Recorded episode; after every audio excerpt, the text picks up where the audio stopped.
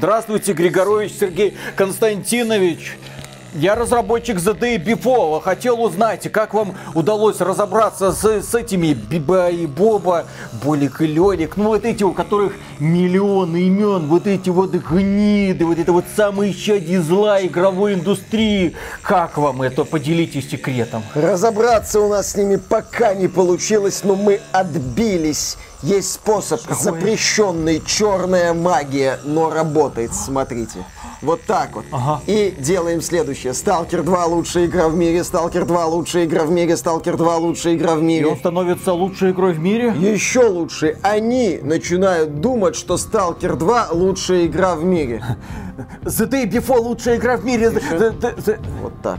А, о, The Day Before лучшая игра в мире. И она правда станет лучшей игрой в мире? Да, но есть одно ограничение. Ваша игра не сможет стать лучше, чем Сталкер 2. Но на уровень хотя бы выйдет. На уровень выйдет. Спасибо. Стоп! Что? Вернуть к февралю. Зачем? Разработчики смуты просили. Им очень-очень надо. Какая смута? Ну, Они, они, они в России. Они игру делают на деньги Кремля. Им не надо. А XBT Games это угроза для мировой игровой индустрии. Против них объединяются абсолютно все. Кстати, добро пожаловать в инициативу Мстители. Почему Мстители? Потому что если не спасем игровую индустрию от XBT Games, то хотя бы отомстим за нее. Быстрее, жестче, сильнее.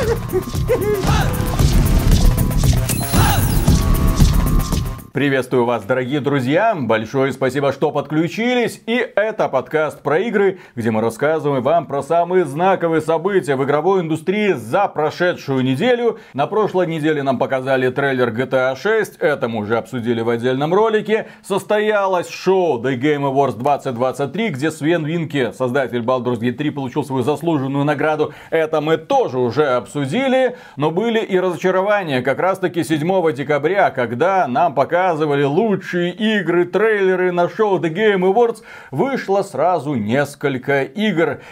Аватар, мы его немножко сегодня обсудим. Warhammer 40 Rock Trader чуть-чуть расскажем. И The Day Before от якутских разработчиков. Это та самая игра, на которую мы 9 месяцев назад выпустили небольшенькое, коротенькое на 50 минут расследование, рассказывая вам, как создавалась игра The Day Before, ну точнее, как разработчики из Якутска водили за нос и издателя Майтона и игроков предлагаем полюбоваться на красивейшие скриншоты сначала, потом полюбоваться на великолепнейшие трейлеры, которые, как оказалось, вообще не имеют никакого отношения к реальности.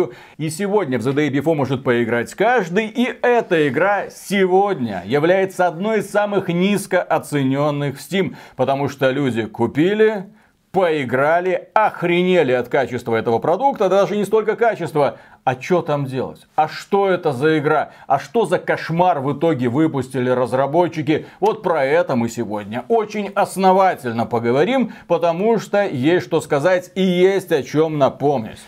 Но прежде чем продолжить, поговорим о том, сколько интересных возможностей предлагает современный мир.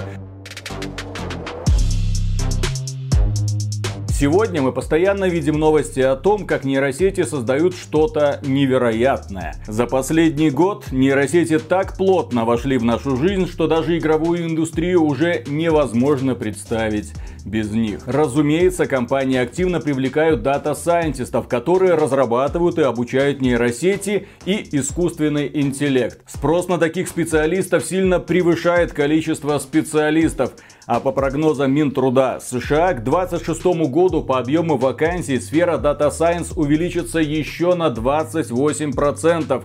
Неудивительно, что средние зарплаты таких специалистов в России составляют 200 тысяч рублей, а за рубежом от 10 тысяч рублей и потолка в доходе нет. Если вы хотите освоить столь перспективную и актуальную профессию, то мы рекомендуем записаться на курс Data Scientist с нуля до про от Skill Factory, который разработан совместно с академиком РАН из МГУ, а также лауреатом премии ЮНЕСКО в области цифровых технологий и программного обеспечения для искусственного интеллекта и суперкомпьютеров. Программа подойдет даже если у вас нет опыта в IT. Всему научат с нуля.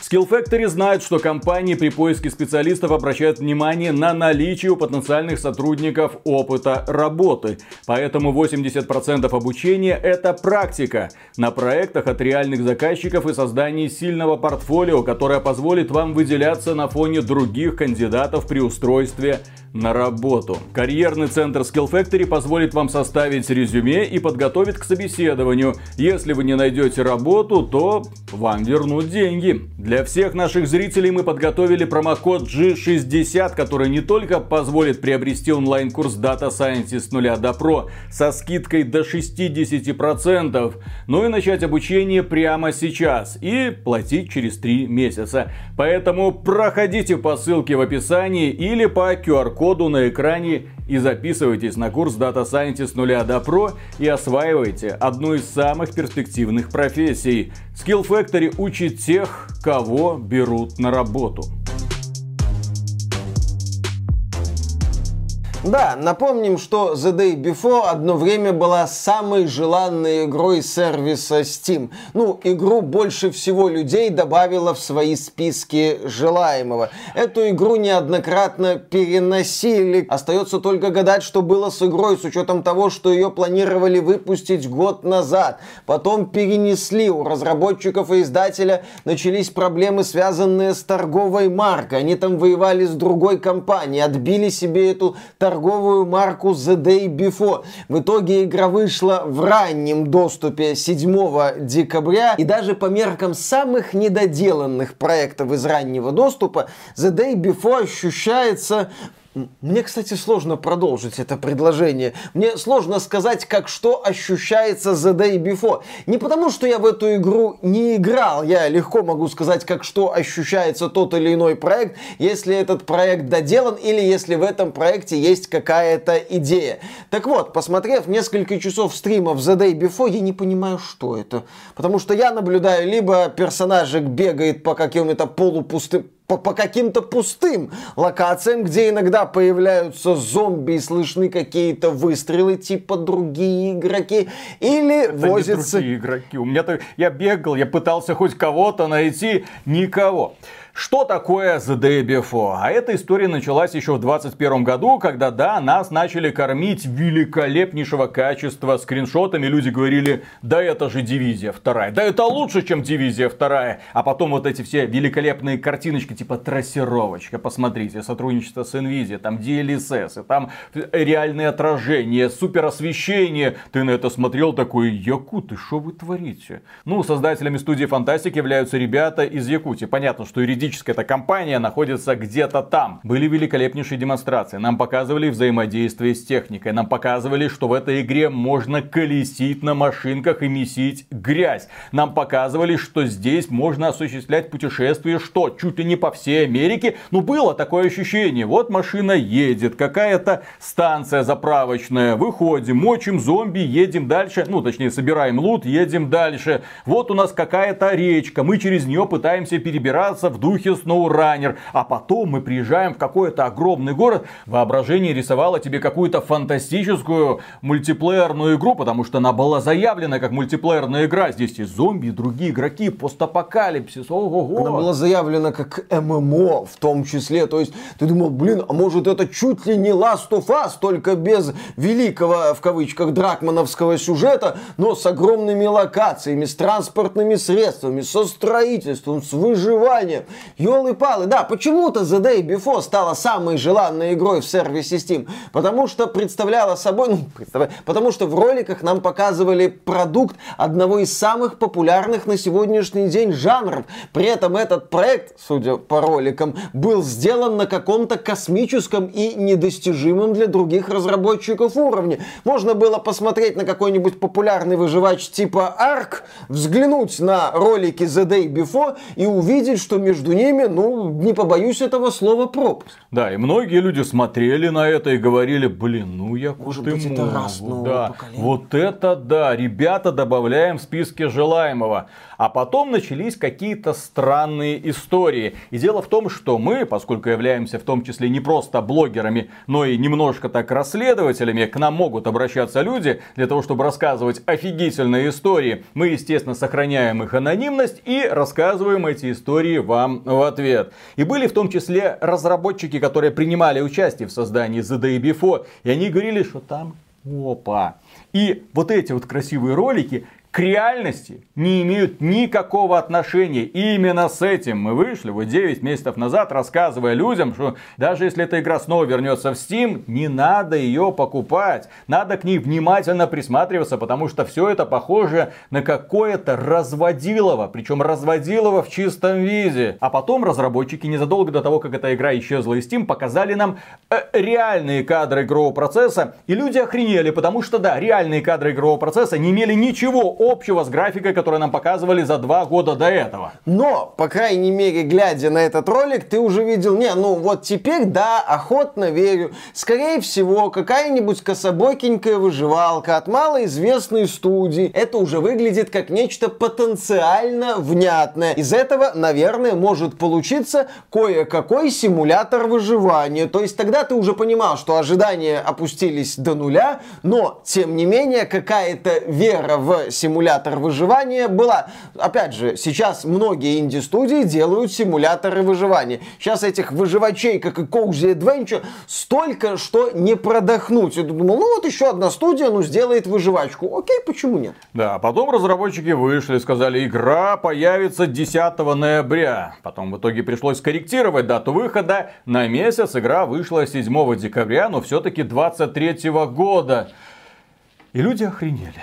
Потому что, с одной стороны, да, она дешевая. Но дешевая она потому, что она предлагается вам в раннем доступе. Она стоит на 20 долларов дешевле, чем полная версия, которая выйдет когда-то там. Я не знаю, через сколько тысячелетий выйдет полная версия. Здесь Никита Буянов может рассказать вместе с Крисом Робертсом, как долго можно разрабатывать игру. Путешествие длиной в сколько? 12 лет, допустим, да? Вот. Но в итоге игра вышла. Сейчас ее принято оправдывать так. Ребята, это это же ранний доступ. На релизе все поправят. Никита Буянов и Крис Робертс вам могут многое про это рассказать. Когда наконец-то выйдет финальная отполированная версия мы уже живем не... В каком году там этот ранний доступ стартовал? Давно уже. Так вот, за это время игровая индустрия чутка изменилась. Люди стали, ну не то что требовательнее и токсичнее, люди стали внимательнее относиться к тому, что им предлагают, в том числе под плашкой ранний доступ.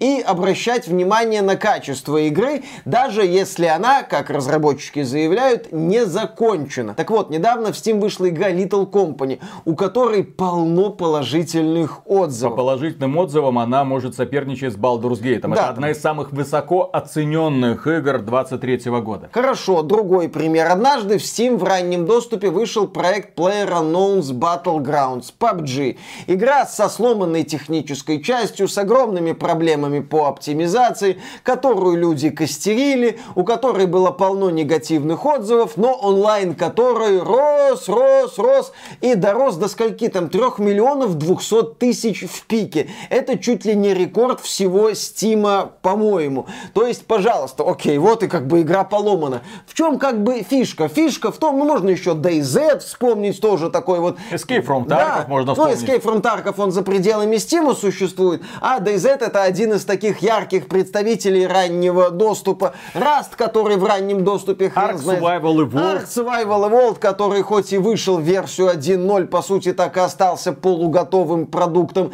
Так вот, все вот эти вот полуготовые продукты, они предлагают идею, они предлагают основу, концепцию, за которую люди цепляются. Да, PUBG это поломанная на многих уровнях игра до сих пор, но она на момент своего запуска предложила не модную, но интересную широкой аудитории идею королевской битвы. Little Company предлагает захватывающую смесь фазмофобии и экстракшн проекта. То есть в это интересно играть. Тот же Escape from Tarkov с его ультрареализмом реализмом, где надо каждое действие там как-то определенным образом выполнять, где на каждое ранение там что-то есть. Знаменитые эти шутки про звездочку и так Про далее. вазелинчик, которым нужно перед перестрелкой смазывать очко, чтобы не так больно Там, было. по-моему, надо вазелинчик, смесью из вазелинчика и звездочки смазывать себе очко каждую секунду пребывания в этом мире. Ну, за пределами схона. Схоне ты уже вот эти вот пистолетики свои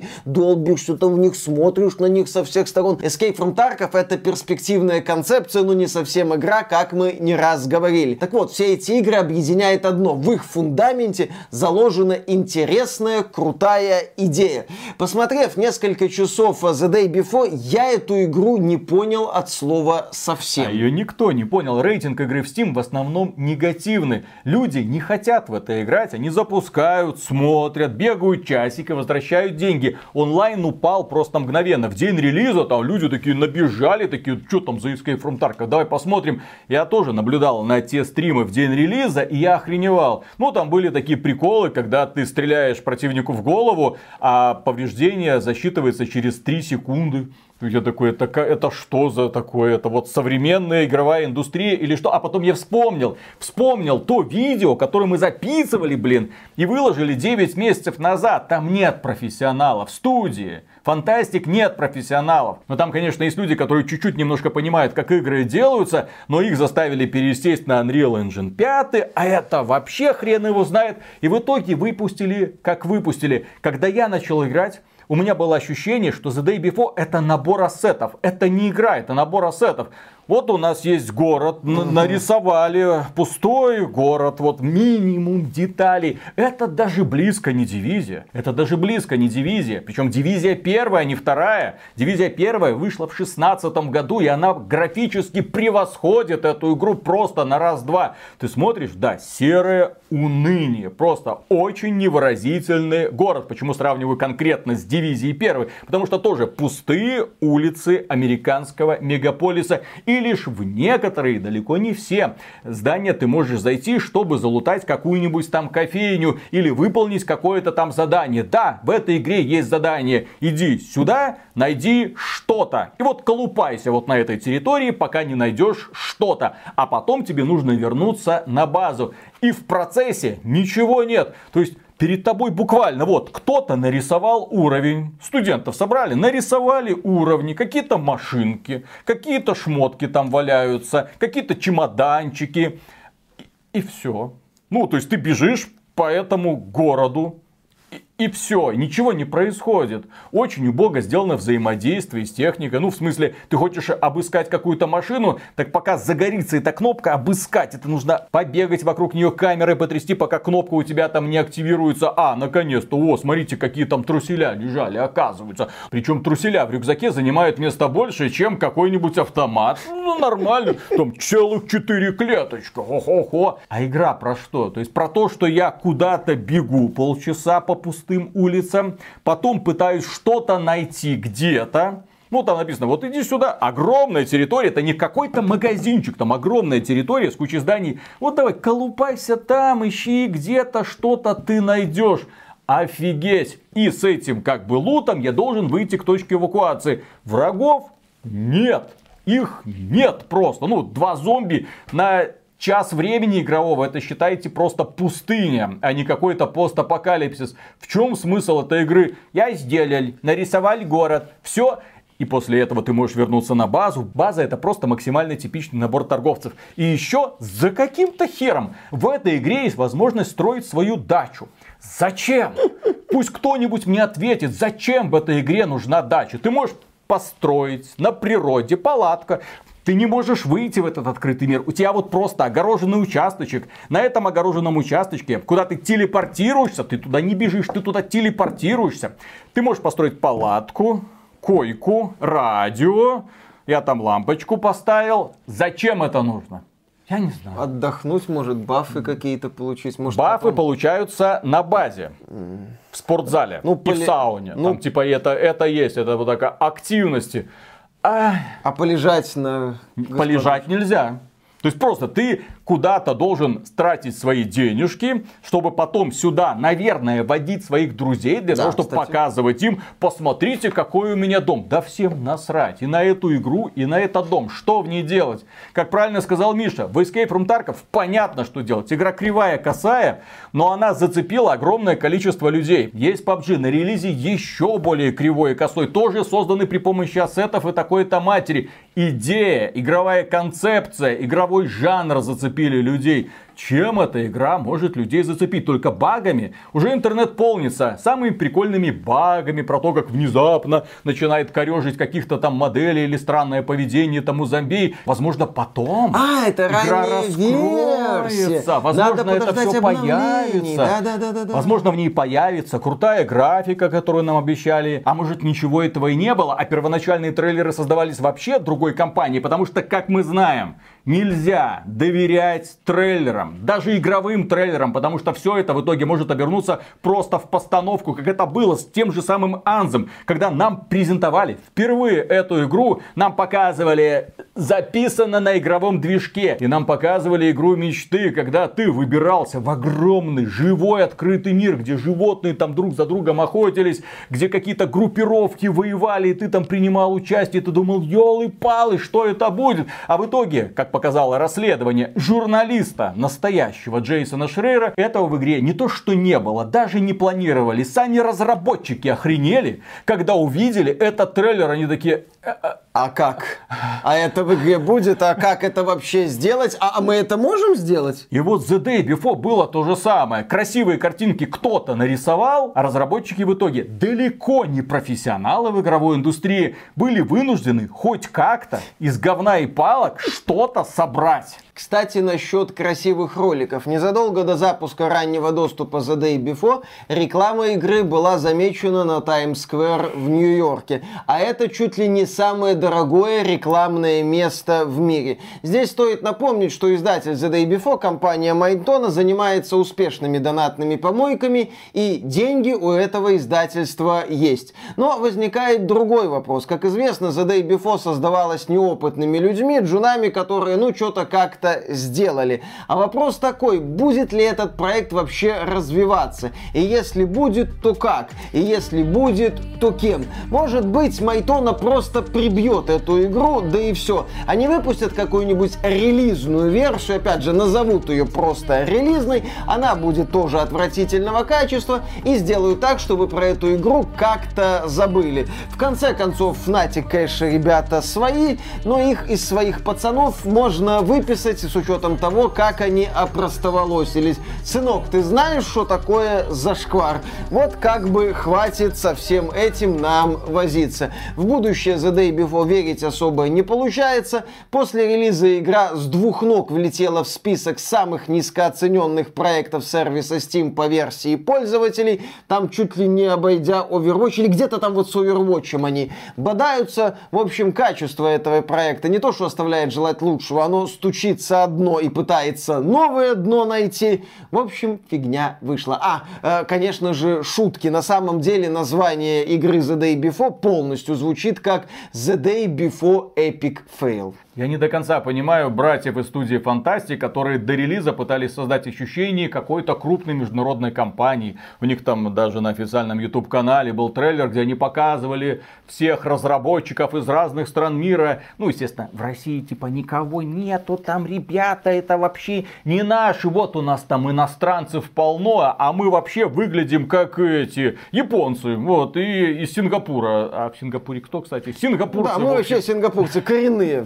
Зуб даю, век да. не видать. И у меня, как у человека, который уже был более-менее в курсе того, что происходит внутри студии Фантастик, этот ролик вызывал только безудержный хохот. А вот сейчас у меня, извините, не злорадство. Сейчас я просто наблюдаю картину, когда ребята искренне пытались раздуть из себя что-то. Вот понты максимального уровня, это как человек, который взял кредит в банке, на этот кредит купил себе сумасшедшую какую-то там машину, тачку, телефон, девчонок каких-то каких-то там позвал, весь день фоткался, показывая, как он круто живет, а потом к нему пришли кредиторы, точнее коллекторы, начали его щемить. И уже через неделю он оказался на помойке. И вот здесь примерно то же самое. Ребята целых два года водили индустрию за нос, рассказывая о том, какую игру они на самом деле делают. А в итоге получился сущий кошмар для издателя Майтоны. Для издателя, которому вся эта херня в принципе нафиг не нужна была. Это издатель успешных донатных помоечек. Это компания, которая зарабатывает сотни миллионов долларов в год. Им вот это вот ну, было желание выйти в AAA индустрию, да, да, да, было желание хайпануть. Вышли, хайпанули, блин, на все деньги. И сейчас, я так понимаю, руководство Майтоны как-то осторожненько хочет выйти из этого проекта, действительно выписать их из пацанов, передайте всем на районе, что они не с нами, дальше вы как- как-нибудь сами, ребята. Да, ребята, все. А как эти ребята будут сами дальше развивать этот продукт? Продаж нет, оценки отрицательные, аудитория падает. Что дальше? Как дальше? Особенно учитывая, что собой представляет студия Фантастик. Посмотрите наше видео 9-месячной давности. История одного позора. The Day Before или Atomic Heart на выворот. Обязательно посмотрите 50 минут рассказа о том, как на самом деле работает эта компания. Тем не менее, каких-то покупателей и создателей Atomic Heart поимели. Тем не менее, не все люди вернут деньги за Atomic Heart, а было бы неплохо, чтобы все вернули деньги. Тем не менее, какие-то незаслуженные продажи у The Day Before есть. И это такое очень яркое, очередное и при этом очень грустное напоминание о том, что роликам верить нельзя, заявлениям верить разработчиков нельзя, особенно когда это странный разработчик и странный странный проект. И особенно, когда эти разработчики впутываются в какие-то сомнительные истории, типа переносов даты релиза, и начинают делать какие-то странные пафосные заявления, что мы там вопреки двигаемся к выходу игры. Ну, так сказать, вопреки вы дошли. Теперь будете вопреки эту игру развивать, если, конечно, будете. Пока у вас получился восхитительный The Day Before Refund. Кстати, насчет The Day Before Epic Fail. Так уж совпало, ну просто совпадение, опять же, это никак, возможно, не повлияет на качество другой игры, о которой мы будем говорить, но Примерно на следующий день после выхода The Day Before проснулись разработчики Smooth. Ну, не проснулись, а разработчики Smooth и опубликовали очередной сеанс ответов на боярские вопросы. И здесь я отмечу, что ВК-страница Смуты уже превращается в маленький филиальчик XBT Games, потому что они уже больше обсуждают не игру, сколько наезжают на нас. Ну, ладно, как бы, понимаешь, про эту тему мы еще поговорим поговорим. Дело в том, что в рамках боярских вопросов нам отвечали там на тему прокачки, будет на тему скина Клима Жукова, э, хотелось бы, но не будет.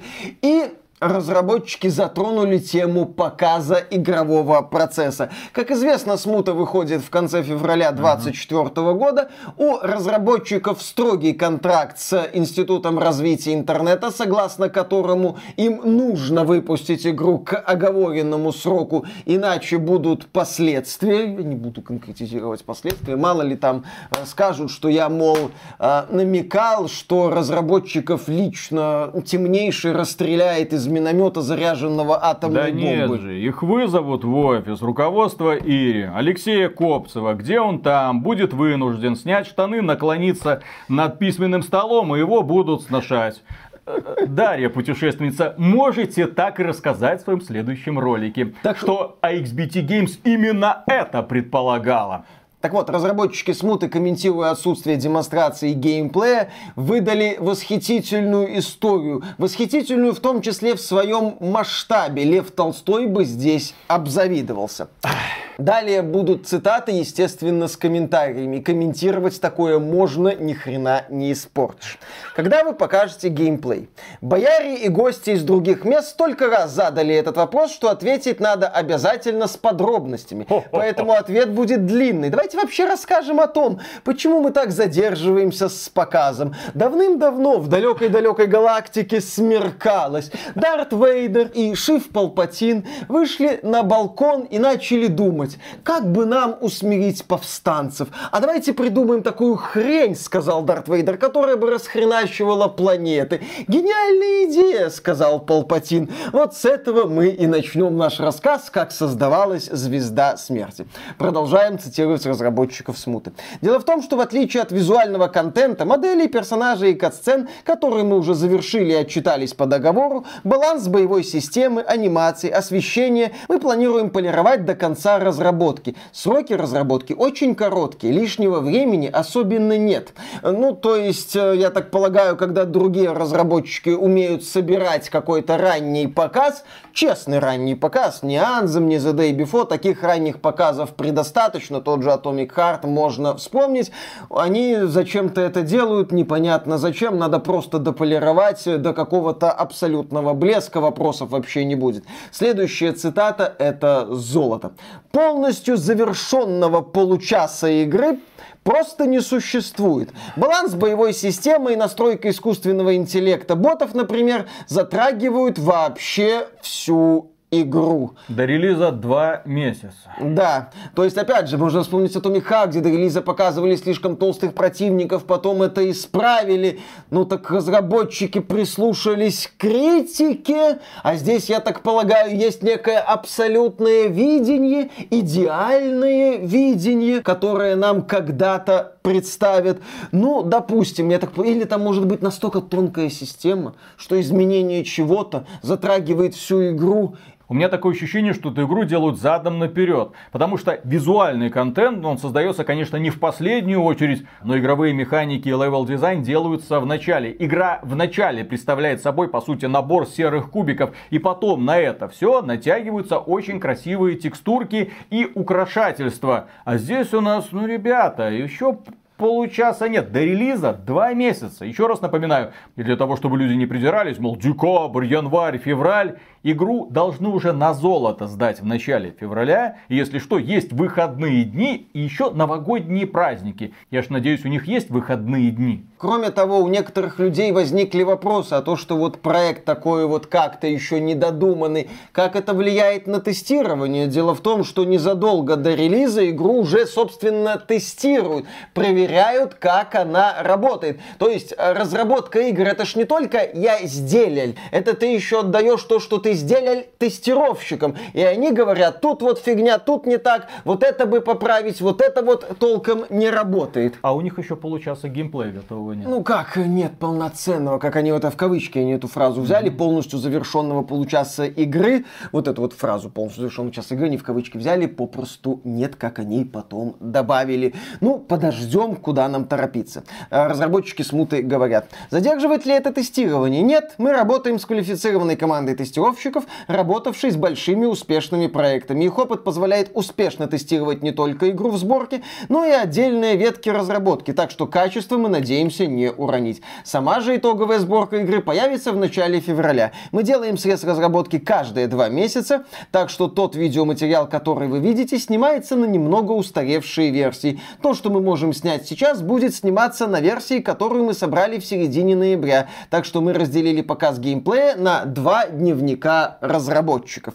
Первый дневник постараемся выпустить до конца года. Он станет нашим новогодним подарком боярам, но не крестьянам. Да, да, да. Поэтому, товарищи, будьте бдительны. Бояре пытаются обмануть вас, пытаются незаконно завладеть вашими деньгами. Не ведитесь.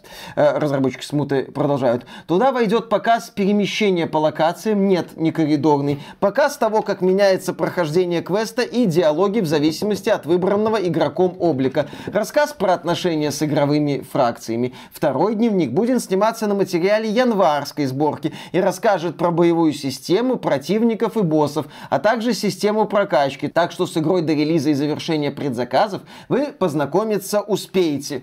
То есть боевую систему будут готовы показать уже на основании январской сборки. То есть мы боевую систему, отмечу, вот они говорят, что боевая система будет во втором дневнике разработчиков. Первый это вот до Нового года планируется выпустить. Второй там что? К февралю? Там же еще новогодние праздники в России, вот это вот 10 дней. Это когда будет? Когда этот второй дневник разработчиков появится? Когда мы увидим немаловажную часть проекта с заявленной продолжительностью 40 часов? Но при этом они особо отмечают, что вы успеете посмотреть демонстрацию геймплея и сделать правильный выбор, то есть сделать предзаказ. Не делайте предзаказ. Да-да-да, не надо делать предзаказов. То есть вот, разработчики три абзаца поясняют за отсутствие кадров игрового процесса. Я считаю это прекрасно. Прекраснее только может быть потенциальное письмо с извинениями, которого, я надеюсь, у Смуты не будет. Я не против, я более того, я хочу, чтобы Смута была хорошей. Если кто-то думает, что мы тут сидим, два душных деда, которые искренне желают игре провалиться, то нет. Наш ролик «Отменяем предзаказы на Смуту» посвящается только одному. Все обманывают. Игровой индустрии доверия нет никому. Все крупные игровые компании, практически которые вы знаете, облажались где-то на сколько-то. Есть буквально несколько имен, к которым ты еще пока пока не утратил доверие, а все остальные когда-то легендарные студии, Bethesda, BioWare, Blizzard, даже Rockstar уже доверять не получается после их вот этой GTA The Trilogy The Definitive Edition. Извините, если такие ребята лажают, то какой-то там студии, которая в ограниченные сроки была вынуждена что-то там сделать и уже открывает предзаказы с очень красивым числом 1612 рублей, потому что действие игры-то тоже в 1612 году, а потом игра будет стоить 2000 рублей. Поспеши, сделай прямо сейчас, поддержи разработчиков. А достойны ли эти разработчики того? Только что только что мы обсуждали игру The Day Before. Нам тоже показывали красивые картинки, нам показывали вроде бы геймплейные демонстрации, Кстати, да. которые к реальности не имели вообще никакого отношения. И сегодня люди, которые купили эту игру, охреневают. Пишут отрицательные отзывы, возвращают деньги, потраченные на игру, а еще у людей есть разочарование. Один из смыслов существования этого канала заключается в том, что мы реалисты, мы не верим на слово, мы верим фактам. И если разработчики задирают планку ожиданий, мы хотим разобраться, а заслуживает ли она того на самом деле. А кто эти разработчики? А что они делали до этого? А как игра выглядит вообще? Эти рациональные вопросы мы задаем, но в итоге мы сталкиваемся не просто с неприязнью со стороны некоторых разработчиков, а здесь уже идет буквально чуть ли не Ненависть? Нет, Виталик, я считаю, что здесь произошел мощнейший боярский пир духа. И, кстати, насчет пира духа. В боярских ответах на вопросы есть вопрос, почему вы забанили XBT и почему вы их оскорбляете. Разработчики решили эту тему осветить. Ну, мы тоже ее... Да-да-да-да-да, если что... Полотно. Если что, вот там такое полотно, что, наверное, все их предыдущие ответы будут поменьше. Это я утрирую, если что. Что пишут разработчики? Нет, не банили забанили. Тут, бояре, произошло большое недоразумение. Кстати, разработчики смуты у своих исторических консультантов могу спросить, какое соотношение было бояр и крестьян в то время? Ну, так интересно просто. Для кого они эту игру делают? Вряд ли, судя по их риторике, для народа. Ну ладно. Продолжаем цитировать разработчиков. Непонятно, откуда вообще взялась история про бан и в чем был бы его смысл, но с вопросом действительно приходили много раз. И многие решили, что назвав AXBT скандалистами, мы пытались их обидеть. Нет, это не так. Мы просто обозначили их бизнес-модель и причину, по которой для нас просто нет смысла с ними пытаться как-то сотрудничать, но давайте по порядку. Давайте бизнес-модель, донаты. Нас, нас там кто-то обвинял на донатах на хейте, причем, по-моему, не раз. Ну, окей, хорошо. Кто-то, именно называется на D, заканчивается на А? Наверное, там еще что-то с путешествиями, Ага. может быть, я не знаю.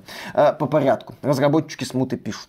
Классическая игровая игровая журналистика, уже классическая, непрофессиональная, строится на хорошем понимании процесса разработки. То есть, например, хороший игровой журналист будет понимать, что все рассказанное выше про проблемы показа геймплея с учетом наших сроков и не будет сочинять разоблачения. Зато оценит, например, количество уже показанных моделей и, исходя из этого, оценит реально потраченный на разработку бюджет, который, кстати, совпадает с заявленным. Нам настолько похер на то, какие вы красивые модельки там нарисовали, потому что игры про геймплей, а не про красивые модельки. Внезапно оказывается. Да, э, Little Company, кстати, со своей всратейшей говнографикой передает привет рисователям красивых И моделек. э, руководителям студии, которая занимается разработком смуты, я отвечу следующее. Мы примерно знаем, как происходит процесс разработки смуты. Просто мы еще не копали. Мы не спрашивали, нам это не очень интересно, потому что мы искренне желаем вам всего хорошего. Ролик посвящался не вам, не делайте предзаказы на смуту, а людям, которые могут поверить в красивые картинки и сделать предзаказы. Смысл существования этого канала, почему к нам, в общем-то, люди приходят и почему они нам доверяют, он заключается в том, что мы всегда на стороне покупателя, на стороне игрока, защищаем их интересы от разработчиков и издателей, которые в последнее время все чаще и чаще пытаются их обманывать для того, чтобы вытянуть хоть одну копеечку. Мы рассказываем людям, как на самом деле происходит разработка, потому что у нас огромное количество источников и очень большой опыт. Нет, не в разработке. Мы видели, как разрабатываются другие игры, мы знаем, с какими сложностями приходится сталкиваться разработчикам, мы представляем, сколько времени примерно занимает решение какой-то проблемы, и когда мы говорим про смуту, извините, возникают, естественно, вопросы. Так вот, разработчики смуты продолжают. У блогеров XBT такой квалификации нет. Как мы уже отметили раньше, они даже ухитрились перепутать мем с игровым скриншотом. Зато есть безусловный талант к привлечению внимания и яркому рассказу. На этом таланте и строится их бизнес. Платежи от рекламодателей зависят от размера аудитории и ресурса, и растить игровую аудиторию, не разбираясь при этом в играх, непросто. И, как нам кажется, XBT нашли гениальное решение. Леха, иди сюда. Ну, это я к Алексею Копцеву обращаюсь, поясню ему за базар. Ну, раз уж у нас такой разговор пошел. Мы не привязаны к рекламодателям. Более того, мы отказываемся от рекламы в огромных количествах. Не представляете, от какой рекламы и в каких количествах мы отказываемся. Одна рекламная интеграция – это плюс-минус хорошая месячная зарплата в Москве для вашего понимания. А мы просто берем и отказываемся, потому что для нас внезапно деньги не главное. Единственные люди, которые нас по-настоящему поддерживают, то есть у нас есть рекламные интеграции, но это те компании, с которыми мы нормально взаимодействуем, которые нам не пытаются навязывать какое-то мнение или которые могут бросить тень на нашу репутацию. Единственные люди, которые нас поддерживают, это вот спонсоры, которые приходят к нам во время стримов, поддерживают нас там через какие-то донатики. Люди, которые заходят к нам на Boosty, становятся нашими спонсорами или на спонсору, или там через ютубчик. Все. Мы рассчитываем только на народную поддержку, и именно в этом наша сила. Нас люди поддерживают ровно до того момента, пока видят в этом смысл. И если мы начнем врать, если мы начнем пытаться выгораживать те компании, которые, извините, не заслуживают этого, естественно, уровень поддержки будет падать. Но этого не происходит. Почему-то уровень поддержки только растет. Я, кстати, отмечу специалистам по бизнесу и выстраиванию идеальных бизнес-моделей, что на нашем канале рекламные интеграции начали появляться относительно недавно, а существует он уже добрых лет пять. Канал изначально строился и развивался исключительно благодаря нашим зрителям, за что мы им всем очень и очень благодарны. Если от нас отвернутся все рекламодатели, мы плакать даже близко не будем. Именно так. Мы несколько лет, как мы уже отмечались, прекрасно существовали без рекламодателей. И если так произойдет, что у нас не будет рекламодателей, мы спокойно продолжим дальше существовать, благодаря, опять же, повторюсь, нашим зрителям, за что им примега огромнейшее спасибо. Так вот, наше гениальное решение, по мнению создателей Смуты. Собирается относительно небольшая вовлеченная аудитория. Производятся последовательные нападки примерно на все готовящиеся к выходу крупные игры, имеющие свою лояльную базу игроков. Никогда такого, кстати, не было, чтобы мы нападали на готовящиеся игры. Цикл наших роликов отменяем предзаказы на связан с тем, что мы задаем объективные вопросы, на которые у разработчиков зачастую нет ответа. Если что, у нас есть прекрасный ролик «Отменяем предзаказы на Киберпанк 2077», где мы задавали вопросы уважаемой многими тогда компании CD Projekt Red и спрашивали, а где геймплей, а где демонстрация на PlayStation 4, а где демонстрация на Xbox One. Но те показывали демонстрацию на Xbox One X и на PlayStation 4 Pro и говорили, говорили, что все будет на удивление хорошо. А потом внезапно получилось то, что получилось. Да, следующий пункт.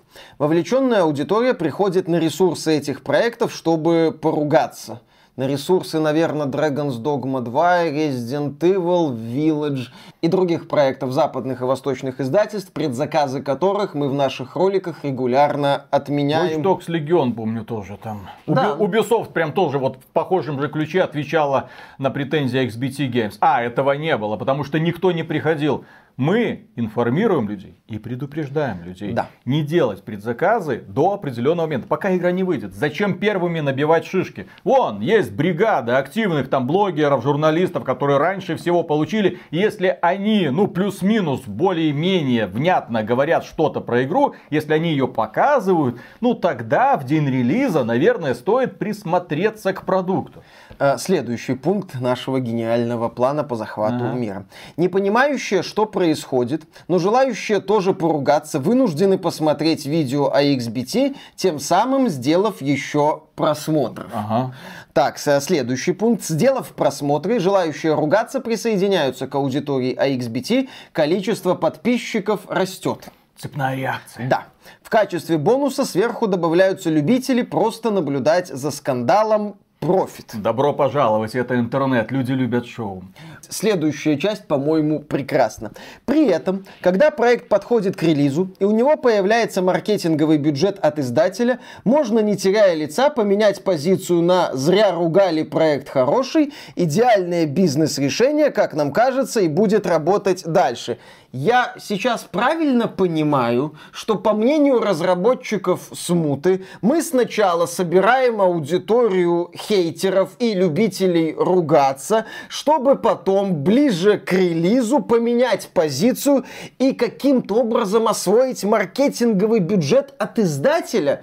Ребята, вы тут про рекламу нам говорили, мы вам напоминали. Покажите нам на канале рекламу игровой компании, пожалуйста. Я очень хочу на это посмотреть. Это один момент. И следующий момент. Вот вы с нами, так сказать, поругались. Почему другие издатели, на ваш взгляд, должны были тратить на нас свой маркетинговый бюджет, когда мы до этого собирали аудиторию хейтеров и скандалистов? Проблема данного высказывания в том, что это очевидная ложь. Мы никогда до релиза игры не ругаем мы задаем вопросы. А вот если у нас есть информация о том, как разрабатывается игра и в каком состоянии она сегодня находится, мы про это, конечно же, добавляем. И это предупреждение в первую очередь разработчикам, на какие моменты нужно обратить внимание. Разработчики The Day Before, очевидно, не посмотрели, не обратили внимания, или им было просто наплевать. Выпустили, как выпустили.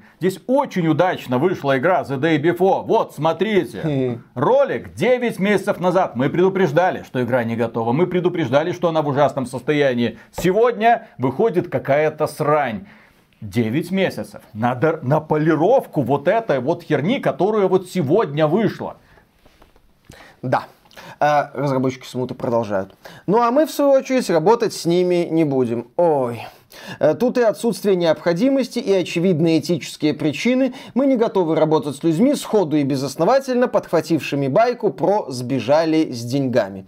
Ну, а XBT снимут еще десяток или два разоблачительных роликов. Никакого влияния, кроме улучшения позиции смуты в поисковой выдаче, они не окажут.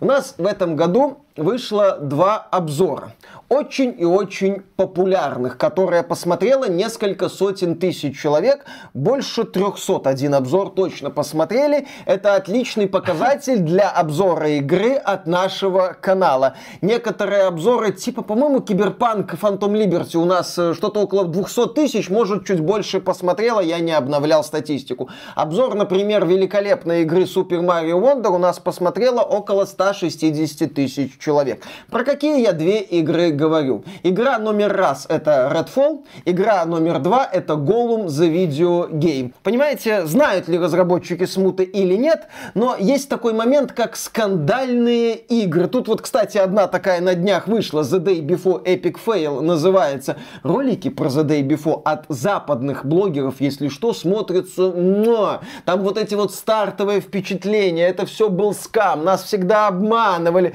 Да вы посмотрите, просмотры набирают сумасшедшие. The Day Before сейчас в поисковиках трендится так, что будь здоров.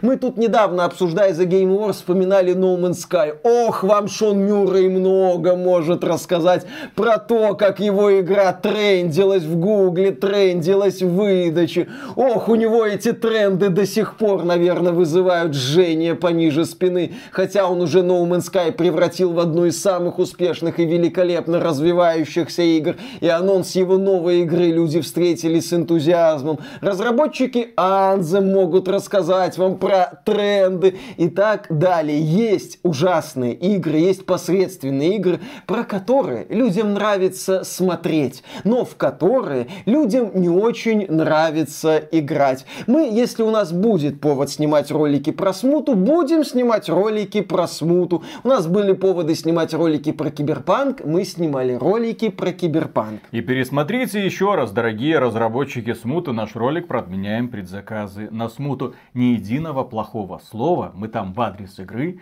и разработчиков не сказали. Да, разработчики смуты продолжают, цитирую.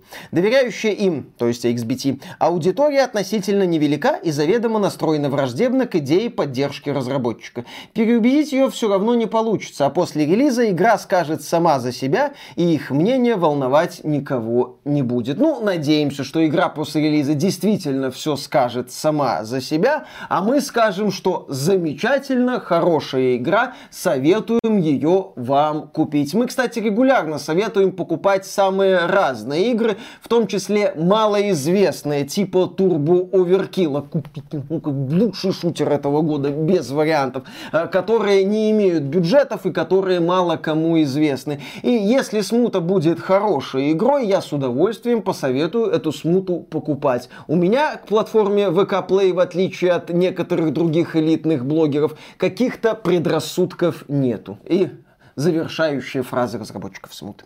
Все будет хорошо, бояре. Надеемся, ответ получился достаточно развернутым, и больше мы к этой теме возвращаться не будем. Напоминаем, что предзаказать игру можно, там, да, ссылочка есть.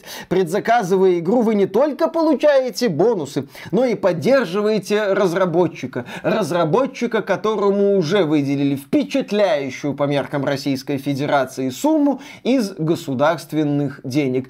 Да, вы поддерживаете поддерживаете разработчика, который уже получил впечатляющую по меркам Российской Федерации государственную поддержку. Как говорится, поддержки разработчика, особенно такого специалиста по э, классической игровой журналистике, много не бывает. Более того, если мы посмотрим на те же самые Голумы и Redfall, то это тоже игры от известнейших, именитейших разработчиков. Это Arkane Studio, создатели Dishonored и Daedalic Entertainment, создатели Deeponi, студии с репутацией. И то, когда мы смотрели на это видео, мы говорили, чем это О, пахнет. Это плохо. В случае со смутой мы еще раз говорим красивые картинки. Но пока обсуждать игру не получается, потому что игры нам до сих пор не показывают. И, дорогие друзья, передайте, пожалуйста, разработчикам смуты, что мы относимся к ним даже близко не негативно. Нам плевать. Мы все игры примерно одинаково оцениваем. Хорошая игра, замечательно. Плохая игра, не очень. А вот когда начинают начинают заливать баки про то, ребята, наша игра не то, чем... Ой, О. еще два месяца, все отполю...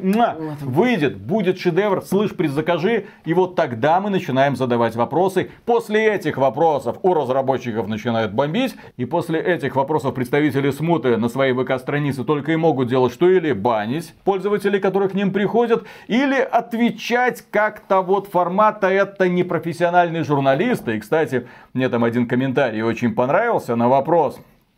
Представитель смуты. Это и есть журналистский непрофессионализм. Делать любые выводы на основании одного непонятного источника. О, даже не знаете, какие у нас есть источники и что мы знаем про смуту, но пока не публиковали. Всегда есть прекрасная возможность промолчать ну, знаете, вот это журналистский непрофессионализм. Вот профессионалы молчат и ничего не делают. Да, промолчать и не гоняться за скандалами. Вы как-то неправильно понимаете, как работает это все. Вы только что стали участниками прекрасного интернет-шоу. Вы только что позволили нам вас обсуждать в течение получаса. Причем вы со своими комментариями и текстами выступаете далеко не с лучшей стороны. Вы только что дали нам повод снять про вас фактически отдельный ролик. Да, благодаря этому и смуты получается отличный материал для шоу. А вот какая игра получится, это до сих пор тайна за семью печатями. Да, ну что ж, дождемся показов и, естественно, их прокомментируем в нашей непрофессиональной манере. Дождемся релиза игры и сделаем обзор исключительно необъективный, исключительно непрофессиональный, да и похрен, в общем-то. Будем мы говорить про смуту, я думаю, еще неоднократно. Это интересный инфоповод. Люди к нам приходят, чтобы послушать какие-то мысли про тот или иной интересный инфоповод. Кстати, благодаря Голуму мы записали два ролика, потому что после релиза Голума там скандальчик случился. А не так давно мы делали несколько роликов про Starfield, потому что игра тоже оказалась очень и очень неоднозначная. Еще раз, людям очень нравится слушать интересные истории про проблемные игры, про неоднозначные игры и про провальные игры. Когда на старте Киберпанк 2077 случился грандиозный скандал, мы, как я уже говорил, записали про эту игру и про компанию CD Projekt Red много-много интересных роликов, которые многие люди не без удовольствия слушали. Когда поддержка Киберпанка закончилась и вышло качественное дополнение Phantom Liberty, оно как-то тихо вышло и тихо прошло. Но получается так, что 7 декабря вышло аж две игры от русских разработчиков. Первая это The Day Before, не русская игровая компания, но все мы знаем, угу. как на самом деле звучат имена создателей этой игры. А вторая это Warhammer 40 Rock Trader, тоже от российских разработчиков, но кипрских, ладно. Давайте так, Олкер Проделки киприотов. Это ролевая игра с пошаговыми боями. Ну, вроде неплохой онлайн. Оценки у игры от верхнего интернета средненькие. Люди жалуются на то, что очень однообразные унылые бои, которые не развиваются со временем, а прохождение долгое. Плюс к этому какой-то кораблик, который ты летаешь. Не совсем понятно, зачем нужны эти космические сражения тоже. Как отмечают некоторые обозреватели, проект потенциально хороший, но пока сильно недоделанный. Его бы патчить, патчить, патчить. Кстати, Baldur's Gate 3 уже пропатчили. Если хотите ролевую игру, играйте в Baldur's Gate 3, а в Rock Trader потом как-нибудь вернетесь. И дело в том, что разработчики Rock Trader, сами не зная того, попали в эпицентр небольшого скандала. Как я уже много раз говорил, у нас везде есть глаза и уши. К нам обращаются люди, которые работают или работали в самых разных компаниях и занимаются в том числе какой-то сомнительной предпринимательской деятельностью. И вот мне написал товарищ, кстати, передаю большой привет. Он просил передать привет Коле и Оле. Привет, Коле и Оле. Хорошо. Да, этот товарищ сказал, а вы знаете, как я деньги зарабатываю? Вот есть такой сервис, и это специальный сервис для накрутки положительных отзывов на игры в Steam. То есть ты там регистрируешься, а после этого тебе приходит заказ. Ты идешь в определенную игру, получаешь какие-то там награды, проводишь свыше там двух-трех часов и пишешь положительный отзыв. Или просто копируешь тот отзыв, который тебе присылают. Так э, пытаются раскручивать свои проекты маленькие компании, там игры часто стоят там 500 рублей, рублей, 600 рублей, в общем, всякая лабудень. И тут внезапно ему приходит заказ на раскрутку Warhammer 40 Rock Trader. Мол, товарищ, вот давай, иди играй, вот такие-то ачивки получай. После того, как ты проведешь в игре определенное количество времени, то ты напишешь следующее. Изначально был настроен весьма скептически, однако игра значительно превзошла ожидания и прочее, прочее. Почему это было сделано? Ну, со стороны разработчиков, насколько я понимаю. Потому что верхний интернет оценил игру на семерочку, и для того, чтобы на релизе было такое более-менее позитивное впечатление, я еще засомневался. Думаю, ни хрена себе, то есть игра только вышла, а уже оценки выше 90 баллов Э, были, ну, помнишь? Я, когда это увидел, тоже слегка удивился, с учетом того, что верхний интернет активно пинал, что игра, дескать, недоделана. А тут столько положительных отзывов. Но я себя успокоил, дескать, э, ну, у игры хватает фанатов. У вселенной Warhammer полно фанатов. У Studio Cat есть фанаты, у творчества Studio Cat есть фанаты. Причем этих фанатов не то чтобы прям много в масштабах индустрии, но это очень преданная группа фанатов. Я сейчас это исключительно в хорошем смысле говорю, без э, дебильных отсылок в сторону заявлений разработчиков смуты по поводу нашей аудитории. Это их, их, так сказать, дело, на их совести и все такое, если они в людей хотят плевать.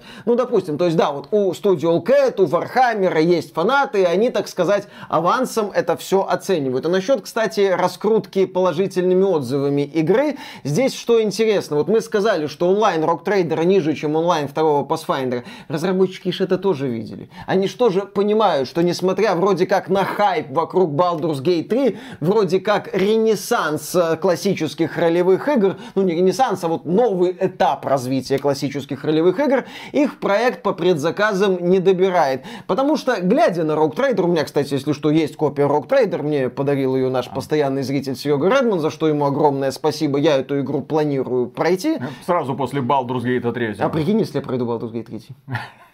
Так вот, Сказки.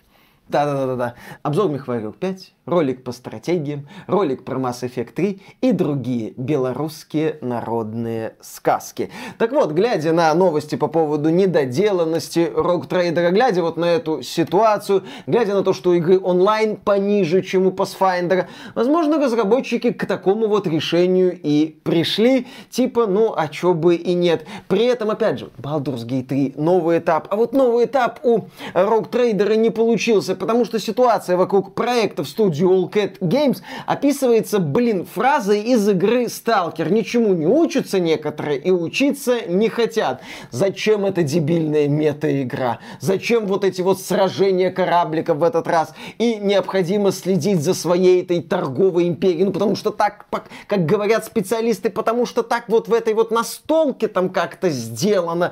Ну, так не обязательно все прям точно переделывать. Что делает студия Larian в Baldur's Gate 3? Что она делала в Dilogi Divinity Original Sin?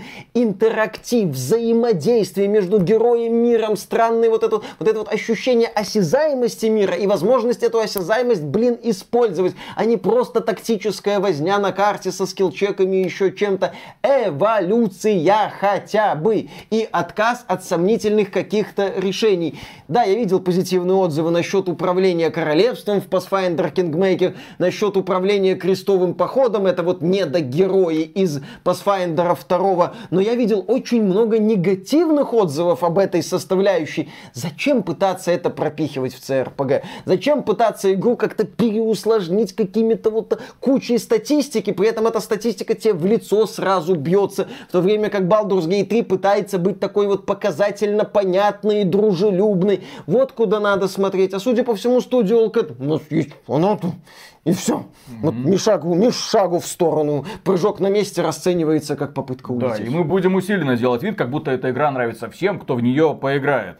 Именно поэтому, в общем-то, кстати, обращаюсь снова к разработчикам смуты, именно поэтому люди и приходят и подписываются на XBT Games, потому что мы им открываем глаза, как на самом деле работает игровая индустрия, когда ими и как пытаются манипулировать. Дело в том, что многие люди глубоко не разбираются в игровой индустрии, верят разработчикам на слово, верят рекламным компаниям, возможно, есть и такие. Мы задаем справедливые вопросы и забрасываем зерно сомнения, потому что всегда нужно сомневаться, проверять и перепроверять. Игровая индустрия, к сожалению, это действительно многомиллиардный бизнес. И компании, которые зарабатывают миллиарды долларов, хотят немножечко свои доходы увеличить. И делают это благодаря тому, что обувают простых людей, да, обманывая ожидания, да, разочаровывая. Но после одной серии разочарования они забрасывают новую удочку и говорят, ребята, новый хит, Ну, продолжение точно все исправит. И люди, которые, да, когда-то играли в первый Battlefield, такие, блин, ни хрена себе. А потом пошла рекламная кампания Battlefield 5, который, кстати, исправили разработчики каким-то чудом Ага. по итогу А после потом случился Battlefield ужасных 2042. кстати, по поводу Battlefield 2042, 2 это тоже еще один оглушительный пример, когда никому и ни в чем верить нельзя. Великолепнейший первый трейлер на движке игры, пацаны. Да-да-да, все вот эти вот моменты, за что мы любили Battlefield, потом игра вышла, и люди такие, ё-моё, а люди вообще в Battlefield играли, которые эту игру Зачем сделали? Зачем они это сделали? Никому верить нельзя еще раз. Но, тем не менее, есть компании, которые до сих пор еще не исчерпали лимит доверия, хотя и люди начинают уже ворчать в их сторону. Так, например, есть студия озвучка Mechanics Voice Over, которые недавно выпустили озвучку на Калиста Протокол, и люди такие радостные, ура, ну давайте скачаем, установим, и тут антивирус говорит, да там все забито вирусами, и люди такие, так, Mechanics Voice Over, вы что делаете, блин, вы что творите? На что ребята написали, что, блин, мы не знаем, как так получилось, почему он ругается. Вот, перед вами видео, как мы это все компилировали. Вот там код, вот на какие строчки и вот по какой причине ругается этот ваш антивирус. В общем, иногда такое бывает. Можете скачивать все с этой озвучкой хорошо, просто антивирус может на него неадекватно среагировать. За все нужно платить! Всегда. Есть еще одна студия озвучки Games Voice, которая вот уже пыхтит, но делает озвучку Hogwarts Legacy. Они говорят, все, во второй половине декабря 23-го, это важно, 23-го года озвучка Hogwarts Legacy уже выйдет. Все, ребята, хорошо. И, кстати, на озвучку Alan Wake они уже собрали 500 тысяч российских рублей. И говорят, вот, до финальной цели осталось у нас совсем немного. Финальная цель это собрать 972 тысячи рублей. Так что, кто хочет, может пройти к ним на сайты и простимулировать. Потому что Alan Wake 2 это в первую очередь сюжетное приключение. И если бы игра была изначально локализована на русский язык, возможно, даже Миша бы понял, что там вообще происходит. Не понял бы. Не стал бы разбираться. И еще одна новость про российских разработчиков. Метроидвания в мире сказок Руси Слования нашла издателя. Ну, Метроидвания, Слования. Эту игру уже можно найти в Steam, добавить в список желаемого. В принципе, вырисовывается, да, какая-то Метроидвания с большим упором на платформинг, чем мне кажется нужно, но тем не менее выглядит игра приятненько. И разработчики сказок Старой Руси продемонстрировали боевую систему в грядущей игре. Да, 1С Game Studios выпустила новый геймплейный трейлер сказок Старой Руси. Кто не в курсе, сказки Старой Руси это особый взгляд на славянскую культуру и русские народные сказки. Это целая серия игр, в основе которых лежит вселенная, созданная художником Романом Попсуевым. И нам показали игру. Я, я, я честно говоря, думал, что ну, она будет немного другой, чем mm-hmm. нам вот сейчас показали. Потому что все уже набили шишки на черной книге, не путать с черной Библией. И мы, когда делали обзор черной книги, да, мы говорили, что пермские вот эти вот ребята проделали великолепную работу над визуальным стилем, над историей. Прекрасная озвучка от Games Voice. Все хорошо, но игровая механика, завязанная на ККИ, то есть на элементах коллекционной карточной игры, причем на криво сделанных элементах, где приходится еще разбираться. То есть у тебя с одной стороны приятное повествовательное приключение, с другой стороны на тебя наваливают каких-то карточек, и ты такой, чё, куда там, зачем? И разработчики в итоге пришли к тому, ну, очевидно, перед ними была какая-то статистика, что позволили тебе пропускать бои, потому что для некоторых людей они были слишком сложными и непроходимыми. Нафига такое делать? И вот сейчас разработчики сказок Старой Руси тоже такие, не, ну если... Отличная чё... грабли, давайте наступим. Да, вот все вспоминают вот эту вот черную, биб... э, черную книгу, да? Вот, соответственно, давайте сделаем, как у них ККИ. Проблема данной игры как раз в ККИ. Убрать из черной книги ККИ будет офигенно. Добавьте какие-то любые другие бои, пошаговые, в стиле JRPG, будет просто изумительное. Но когда ты в сюжетно-повествовательную игру встраиваешь ККИ, извините, я не видел ни одного а я фанат ККИ. Я не видел ни одного положительного примера в сюжетно-повествовательной игре, где бои реализованы через ККИ, чтобы эта игра была успешной. Я знаю только одну хорошую ККИ, это подкидной дурак на раздевание. Все. Миша просто любит раздеваться. Естественно. Как обычно в картишке после записи. Конечно. Отлично. Поехали. Ну и раз уж этот выпуск большей частью посвящается компаниям-неудачникам, Давайте поговорим про компанию Bungie, которая сейчас принадлежит Sony. И, о боже мой, Фанаты нас все еще любят, настаивает руководство Банжи, как утверждает СМИ. Да, сейчас у компании Банжи серьезные проблемы с сообществом по Destiny 2. Компания приняла ряд непопулярных решений, компания отложила выпуск очередного обновления, компании регулярно предъявляют претензии за качество поддержки Destiny и за общение с сообществом. Журналистам IGN удалось узнать у сотрудников Банжи, что положение вещей в студии оставляет желать желать лучшего, а моральный дух команды находится на очень низком уровне. Работники Bungie считают, что если дополнение The Final Shape провалится, то Sony не только отнимет у студии независимость, но также проведет очередную волну сокращений. Руководство Bungie в последнее время всячески урезает бюджет, отменяет праздничные бонусы, сокращает или полностью отменяет различные льготные программы для персонала. Более того, процесс найма новых сотрудников приостановлен. Недовольство сотрудников менеджеры полностью игнорируют. И дальше прямая цитата из этой новости.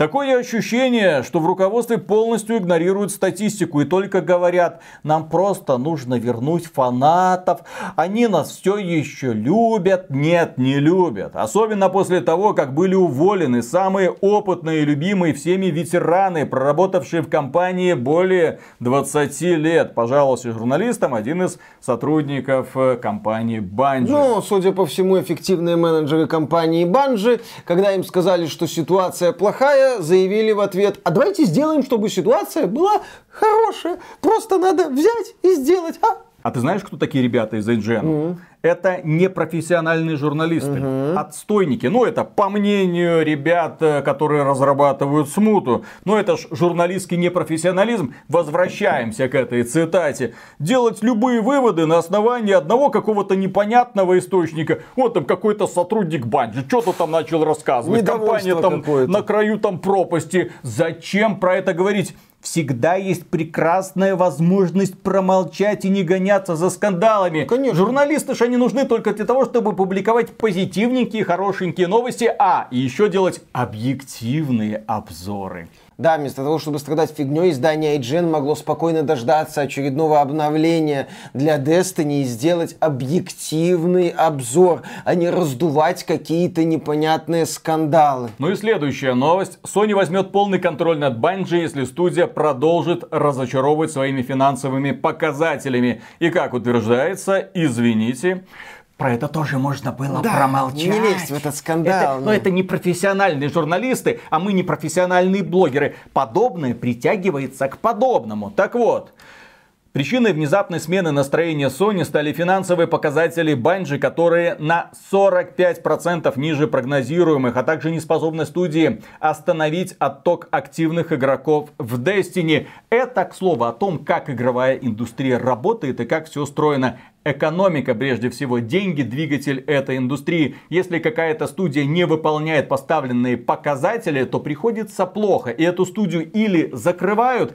или начинают переформатировать. Студию Bungie компания Sony купила за 2,5 миллиарда долларов. Не бог весь какие деньги по меркам современной игровой индустрии, но тем не менее сумма очень внушительная. За такие деньги можно купить огромное количество очень крутых профессиональных студий. Но у студии студии Bungie есть небольшой бонус. У них есть игра-сервис, который до сих пор пользуется какой-никакой популярностью и какие-то перспективы на будущее. Плюс у них есть экспертиза по поводу того, взлетит тот или другой мультиплеерный проект или нет. Они, кстати, недавно позакрывали кучу там каких-то игр-сервисов, которые разрабатывали в застенках компании Sony, в том числе мультиплеер по э, The Last of Us.